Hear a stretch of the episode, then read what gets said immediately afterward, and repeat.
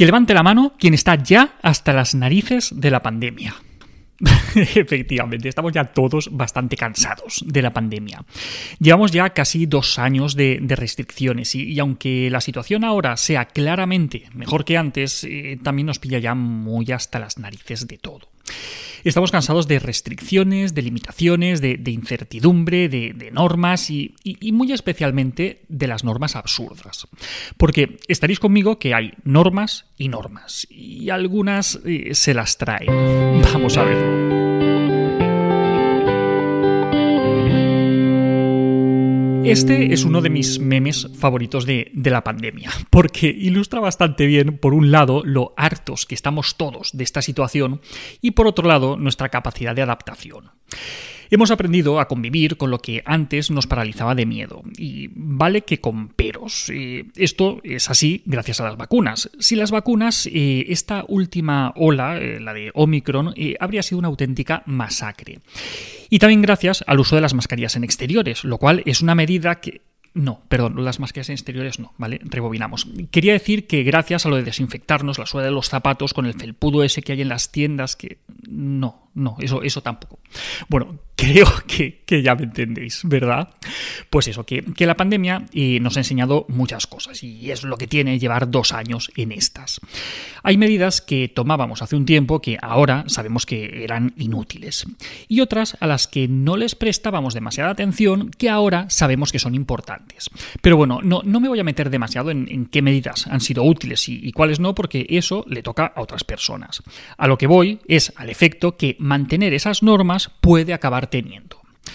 A ver, que la pandemia tampoco se ha inventado las normas. Antes eh, ya teníamos muchas y la inmensa mayoría de las personas las respetamos. Pues es lo que tiene vivir en sociedad, que, es necesario organizarnos de acuerdo con una serie de normas que nos faciliten esa convivencia y nos ahorren problemas. No puedes hacer lo que te dé la gana en la mayoría de las situaciones, porque eso implicaría un perjuicio para otras personas. Y se tiene que regular de alguna forma para que todos podamos vivir en paz. Muchas de esas normas están escritas y forman parte del funcionamiento cotidiano de, empresas, de escuelas, de organizaciones o, incluso de países. Algunas son leyes, otras no lo son, pero pese a que muchas de estas normas están escritas, hay otras muchas que no lo están. Son lo que llamamos las normas implícitas, que la mayoría también conocemos y que respetamos. La cuestión es, ¿qué hace que respetemos o que no respetemos una norma.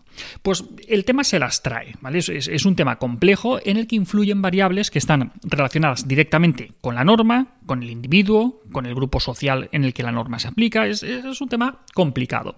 Empecemos por la norma. Hay tres características que tiene que cumplir una norma. Tiene que ser legítima, tiene que ser válida y tiene que ser eficaz. Si no cumple estas características, será difícil que se cumplan recordemos, legítima, eficaz y válida. Para ser legítima, la norma tiene que ser puesta por alguien que tenga autoridad para hacerlo.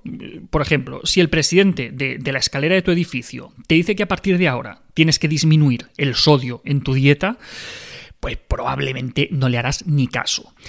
Si te lo dice tu cardiólogo, pues espero que sí, que le hagas caso. ¿Vale? Además, la norma tiene que ser eficaz. Volvamos al cardiólogo. Pues por muy cardiólogo que sea, si te dice que a partir de ahora deberás vestir a cuadros o a lunares para mejorar tu circulación, pues por muy cardiólogo que sea, pues lo que dice es una estupidez. ¿Vale? No es eficaz para el fin que se persigue.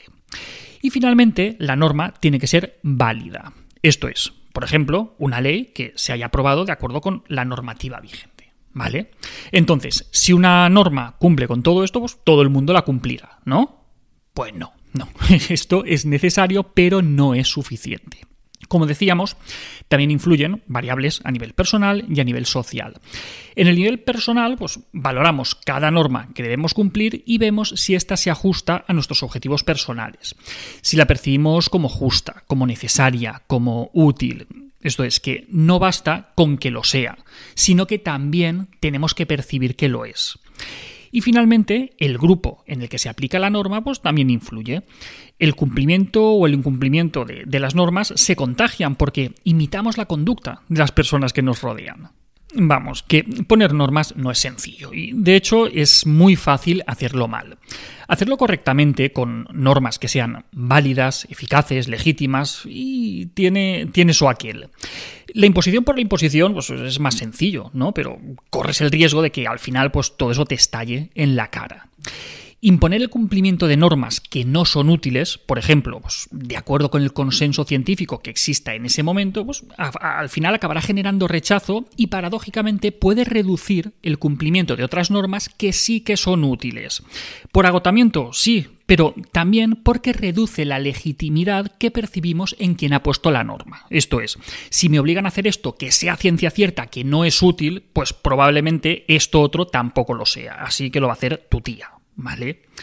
Pues bien, todo esto que lo vemos muy claro cuando pensamos en las medidas que, aplica un gobierno, seguro que habéis pensado, por ejemplo, en la obligación de las mascarillas al aire libre, pues todo esto se cumple igualmente cuando pensamos en otras organizaciones como una empresa o una familia como responsable de un equipo, pues no deberías sobrecargar a tus trabajadores con normas absurdas que desgasten su energía y que les quiten las ganas de cumplir con las normas realmente importantes.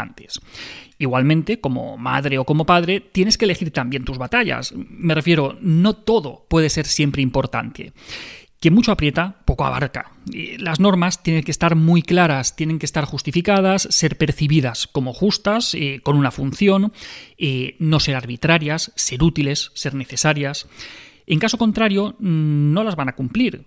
Y eso afectará al resto de normas, que quizá sí que cumplen esos criterios, pero mm, va a dañar la legitimidad que podamos tener para imponer esas u otras normas. Vamos, que mandar no es tan fácil, no, no es fácil dirigir una familia, eh, una empresa, un equipo deportivo o un gobierno. Por eso, eh, más vale elegir bien las batallas y solo aplicar las normas que realmente sean necesarias para no producir un efecto negativo en cascada.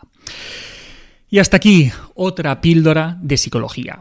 Si os ha gustado podéis ayudarnos compartiéndola. Además tenéis muchos más vídeos y muchos más artículos en el canal de YouTube y en albertosoler.es. Y en todas las librerías nuestros libros, Hijos y Padres Felices, Niños sin Etiquetas, Tengo Miedo, vamos, que ya os lo sabéis. La semana que viene más. Un saludo.